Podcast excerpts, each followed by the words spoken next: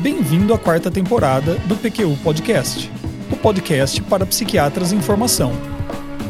Aqui é evidência com opinião. Eu sou Vinícius Guapo e é uma satisfação tê-lo como ouvinte. Nós, psiquiatras, somos uma espécie em risco de extinção? Heinz Ketchnig publicou um artigo na World Psychiatry em 2010 intitulado Psiquiatras, uma espécie em risco? Observações dos desafios internos e externos da profissão, em que aprofunda uma discussão que não é nova, mas também parece nunca desaparecer. No capítulo da segunda edição do New Oxford Textbook of Psychiatry sobre a história da psiquiatria como especialidade médica, Pierre Pichot termina o texto discutindo justamente as ameaças que a psiquiatria sofre na atualidade. Rob Poole e Dinesh Brugra, em 2008, escreveram um editorial: A psiquiatria deveria existir? Bom, o título fala por si só. E isso só para dar dois exemplos. O PQ Podcast não é um curso de psiquiatria, nem uma plataforma de educação continuada. É um podcast em que a cada episódio trazemos para você evidências e opiniões sobre algum assunto de interesse do psiquiatra em formação de maneira fácil e sempre que possível descontraída. Como nos escreveu dias atrás o Bruno Raposo Barros, colega psiquiatra e ouvinte, meu caminho até o consultório ou ambulatório da Federal de Santa Catarina nunca foi tão proveitoso. É isso aí, Bruno. Coloque os fones de ouvido e vamos para mais um episódio. Hans Ketchnig é psiquiatra, professor e pesquisador na Universidade de Viena e no Instituto Ludwig Boltzmann de Psiquiatria Social. O autor explica que, do ponto de vista da sociologia das profissões, elas, em geral, são caracterizadas por um, um domínio de um corpo de conhecimento e habilidades especializados. 2. Manutenção de um status na sociedade, através de recompensas financeiras e outras. E 3 ser beneficiária de autonomia e poder oferecido pela sociedade. Poder de delimitar seu espectro de ação e de incluir e excluir membros, por exemplo. E ainda quatro, ter a responsabilidade de garantir a qualidade dos serviços prestados à sociedade e de seguir regras éticas. Partindo dessas premissas, ele elenca seis desafios da psiquiatria contemporânea.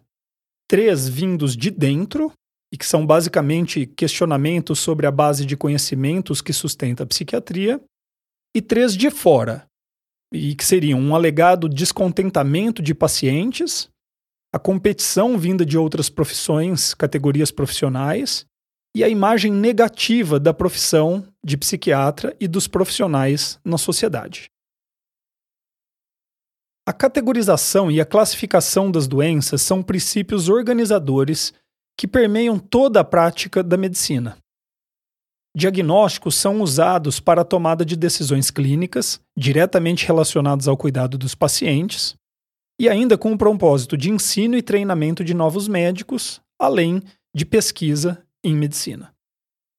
No episódio número 73 aqui do PQ Podcast, o Luiz Alberto faz uma analogia entre o diagnóstico psiquiátrico e salsichas. Isso mesmo, salsichas. Ninguém sabe muito bem o que há nelas ou como são feitas. O primeiro desafio à psiquiatria contemporânea reside aí. Ketchnig argumenta que a maioria dos diagnósticos psiquiátricos não passa de uma combinação de critérios fenomenológicos, sinais e sintomas e seu curso ao longo do tempo, ajuntados por um comitê de especialistas em categorias e que tem sido definido e redefinido ao longo das últimas décadas. Você pode até não gostar dessa visão. Também pode acertadamente argumentar que as classificações hoje disponíveis foram um avanço em relação ao que se tinha antes, mas não dá para discordar da constatação do autor. Vários problemas brotam desta fragilidade de nossa especialidade. A existência de dois manuais diagnósticos concorrentes, a CID e o DSM, os ataques sobre a baixa validade do diagnóstico psiquiátrico são bons exemplos. Mas, a meu ver, o mais preocupante é a atualização de uma crítica feita pelo psiquiatra Frederick Redlich à época referindo-se à psicanálise, mas que infelizmente hoje se presta à psiquiatria. Ele dizia que a especialidade, abre aspas, abandonou a ilha das doenças psiquiátricas para ser engolida pela imensidão sem limites dos problemas humanos. Um segundo desafio, também relacionado à confiança na base de conhecimentos que sustenta a psiquiatria, se refere às intervenções terapêuticas. Revisões e meta-análises colocam em dúvida a superioridade de antidepressivos frente ao placebo, ou ainda as vantagens de antipsicóticos de segunda geração frente àqueles mais antigos no tratamento da esquizofrenia. Isso só para citar dois exemplos usados pelo autor. Para ele, isso é prova de uma crise de credibilidade nos tratamentos psiquiátricos e aponta alguns motivos para isso. Primeiro, viés de publicação. Ele está se referindo a dificuldades de se publicar resultados negativos. Segundo, dificuldades para se encontrar um equilíbrio na construção de uma metodologia adequada para ensaios clínicos. A busca de validade interna leva a amostras ultra-selecionadas, que por consequência diminui a possibilidade de generalização dos resultados. Terceiro, os perigosos e invasivos conflitos de interesse entre a pesquisa e a prática da medicina e a indústria farmacêutica. E ainda, as dificuldades em se demonstrar efetividade e segurança de tratamentos psicoterapêuticos. E aí, ainda em pé? Vamos ao último desafio interno da psiquiatria: a falta de base teórica coerente. Faça uma pergunta para três psiquiatras e terá quatro respostas. o autor argumenta que uma base sólida de conhecimento é um critério definidor de qualquer profissão e que, portanto, a visível divisão em tantas correntes teóricas diferentes que parecem florescer dentro da psiquiatria ameaça a coerência de nossa profissão. Talvez você já esteja aí pensando: integração é a solução para esse impasse. Eu concordo. O autor também concorda. Mas ele tem razão ao dizer que, apesar de amplamente defendida, integração não tem sido buscada de maneira eficiente. Eu estou deixando minhas opiniões para o final, mas aqui vai uma. Não acredito que integração seja sempre a solução para o problema da falta de solidez da base de conhecimento. Pelo contrário. Em algumas situações, delimitar com maior clareza o alcance da psiquiatria, deixando de lado alguns campos do conhecimento e algumas práticas, é necessário, essencial até para se alcançar maior coerência. Neste caso, um isolamento consciente pode trazer mais benefícios que uma integração inconsequente. Agora, os desafios vindo de fora, apontados pelo autor, são descontentamento dos pacientes e familiares, competição de outras profissões e imagem negativa do psiquiatra e da psiquiatria. Eu não estou convencido que haja uma crise de satisfação dos pacientes e familiares quanto aos cuidados que recebem de seus psiquiatras. Ou ao menos que esse descontentamento seja particularmente maior do que aquele que ocorre em outras áreas da medicina. O autor assinala alguns pontos que ele considera evidências de tal descontentamento. A busca de termos alternativos ao tradicional paciente, como cliente, usuário, chegando ao fatídico sobrevivente da psiquiatria. Seria uma evidência. O aparecimento também, nas últimas décadas, de organizações da sociedade civil para proteção, entre aspas, de pacientes e famílias. Mas aqui, o autor não apresenta nenhum dado que de fato dê suporte à ideia de que essas sejam evidências de um descontentamento. No máximo, aponta para manifestações é, de descontentamento em redes sociais ou na internet de maneira geral. Provavelmente foi esse trecho do artigo que rendeu ao autor uma crítica ad hominem, vinda do professor David Ndete, da Universidade de Nairobi, que, no início de seu comentário ao, ao artigo de Ketnig, refere-se a ele como um remanescente de Thomas Sass. Thomas Sass, psiquiatra, autor do livro O Mito da Doença Mental, sempre invocado pelo movimento antipsiquiatria. Nós não gostamos de argumentos ad hominem, mas também não concordamos com esse ponto do artigo de Ketnig. Sobre a concorrência vinda de outras profissões, o autor é mais convincente de que isso seja realmente uma ameaça à psiquiatria. Em muitos países, o volume de prescrição de antidepressivos e benzodiazepínicos é muito maior por parte de médicos não psiquiatras do que psiquiatras. Profissionais não médicos requisitam e, em alguns casos, conquistaram o direito de prescrever alguns tratamentos e mesmo medicamentos. E ainda, no Reino Unido, o psiquiatra cada vez mais é colocado em posição de supervisão de profissionais não psiquiatras e às vezes não médicos. E esse sim tem acesso direto ao paciente.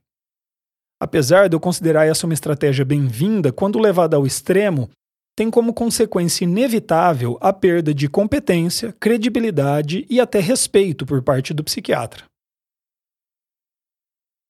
Eu acho impossível negar a existência de uma visão negativa, estereotipada, estigmatizante em relação aos psiquiatras e que isso pode sim ter um impacto negativo no número e na qualidade dos jovens médicos que escolhem a psiquiatria como carreira. Em alguns países, os dados são preocupantes. Se esse panorama for mantido, o número de psiquiatras por habitante, que já é pequeno, ficará menor ainda em poucos anos. Por outro lado, há uma parte dessa história que não é contada pelo autor do artigo. Na minha experiência, na do Luiz Alberto e de muitos colegas com quem conversei, há ao menos outra faceta oposta ao estigma. Em muitas situações, com pacientes, amigos, na sociedade em geral, sinto-me muito valorizado, admirado pela minha profissão e pelo trabalho que faço. As pessoas me procuram na esperança que meus conhecimentos sobre transtornos psiquiátricos, funcionamento da mente, sobre a maneira como as pessoas se desenvolvem e se relacionam, possam ajudá-las a entender melhor os problemas pelos quais estão passando e que, em última análise, levem-nas a viver melhor. Vários psiquiatras e professores foram chamados para comentar o artigo de Hans Ketchnig. Nenhum deles nega a existência de desafios à psiquiatria. Muitos discordam de um ou outro ponto, e todos eles têm uma visão mais otimista do que o, o autor do artigo. Mário Mai, à época presidente da Associação Mundial de Psiquiatria, termina seu comentário dizendo: Eu gosto do artigo de Ketchnig, mas certamente não compartilho de seu pessimismo. Muitos dos comentadores argumentam que alguns dos desafios apontados são compartilhados por toda a medicina e não são exclusivos da psiquiatria, como faz parecer Ketchnig. Realmente, o diagnóstico em medicina tem sido foco de críticas no caso de diabetes, hipercolesterolemia, câncer de próstata, entre outros. E, portanto, uma crise de confiança no diagnóstico não pode ser visto como um problema que confirme a hipótese de uma ruptura na base de conhecimentos da psiquiatria especificamente. Também outros problemas, como viés de publicação, dificuldades metodológicas na pesquisa ou grandes conflitos de interesse recaem sobre praticamente toda a medicina e não apenas a psiquiatria. Nick e Bridget Craddock, assim como outros psiquiatras, apontam para o que eles chamaram de uma perda de foco na psiquiatria, tanto na formação do jovem psiquiatra como na prática do dia a dia. Essa perda de foco leva à ideia de que o psiquiatra por ser treinado no modelo biopsicossocial, deveria ter habilidades para oferecer toda sorte de tratamentos com expertise. Este é um erro que tem impedido os psiquiatras de exercer aquilo em que de fato podem ser únicos e, portanto, indispensáveis. E em que, que os psiquiatras são únicos? Vamos lá. 1. Um, no domínio de uma base ampla de conhecimentos para a realização de diagnósticos e indicação de intervenções clínicas. A formação médica garante ao psiquiatra um conhecimento teórico e prático amplo, além de uma visão pragmática dos problemas. Isso habilita a indicar de maneira bastante livre uma infinidade de recursos diagnósticos e terapêuticos, sem apegos ideológicos a uma ou outra linha de pensamento. 2 domínio do conhecimento sobre a interface entre o funcionamento físico e mental. E aqui eu estou falando das interações entre transtornos psiquiátricos e transtornos médicos gerais, mas também, e mais importante, da interface mente-cérebro. O psiquiatra ocupa uma posição muito especial em interpretar os avanços da neurociência e traduzi-los em uso prático na tomada de decisões clínicas em prol dos pacientes. E 3. O domínio dos aspectos biológicos e das limitações do modelo biopsicossocial. Estes três pontos dão ao psiquiatra a capacidade de exercer de maneira intransferível a outros profissionais algumas funções, a saber, avaliação e diagnóstico, elaboração de um plano terapêutico, que inclui o uso de medicações psicotrópicas, algumas vezes indispensáveis ao bom tratamento do paciente, e ainda uma função reguladora. Eu me refiro aqui ao papel de indicação, monitoramento e ligação das diversas estratégias interdisciplinares utilizadas no cuidado com o paciente com transtornos mentais. Para deixar claro, eu não estou falando da função gerencial, de gestão de pessoas de uma equipe interdisciplinar. Isso não me parece uma habilidade exclusiva do psiquiatra. De todos os comentários que eu li sobre o artigo, de longe o que mais me ajudou na busca de respostas aos desafios propostos foi o do psiquiatra e professor da Universidade do Chile, Fernando Lolas. Ele parte da ideia de que uma profissão é uma resposta institucionalizada a uma demanda social. Uma demanda social, explica Lolas, não é um simples desejo ou uma mera constatação de que algo está em falta. Uma demanda é uma necessidade percebida e reconhecida pelas pessoas, que então decidem que a sua satisfação merece ser honrada, com dinheiro, prestígio, poder e amor, segundo as palavras dele. É por esse motivo que buscar na base de conhecimento teórico suporte para a manutenção da psiquiatria como profissão seria inadequado. A busca precisa ser feita na demanda que a sociedade tem por cuidados psiquiátricos. Segundo as palavras de Lolas, abre aspas, o psiquiatra pode representar um tipo de harmonizador geral de informações que as utiliza de maneira prudente, na forma de terapia, aconselhamento ou promoção de saúde, sem colidir com outras profissões. Da competição para a integração, passando pelo estágio intermediário da cooperação. O psiquiatra pode ser o organizador sistêmico da assistência e pesquisa. Eu termino com essa citação. Mas e aí? Os psiquiatras são uma espécie em risco de extinção? Em minha opinião, apenas se não nos ocuparmos adequadamente dos desafios que nos são colocados. Um abraço a todos. Acesse nossa página no Facebook. Lá você vai ficar por dentro de tudo o que acontece no PQU Podcast.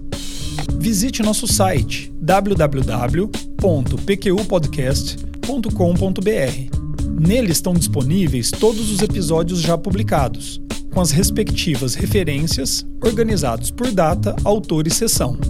O PQ Podcast agradece sua atenção.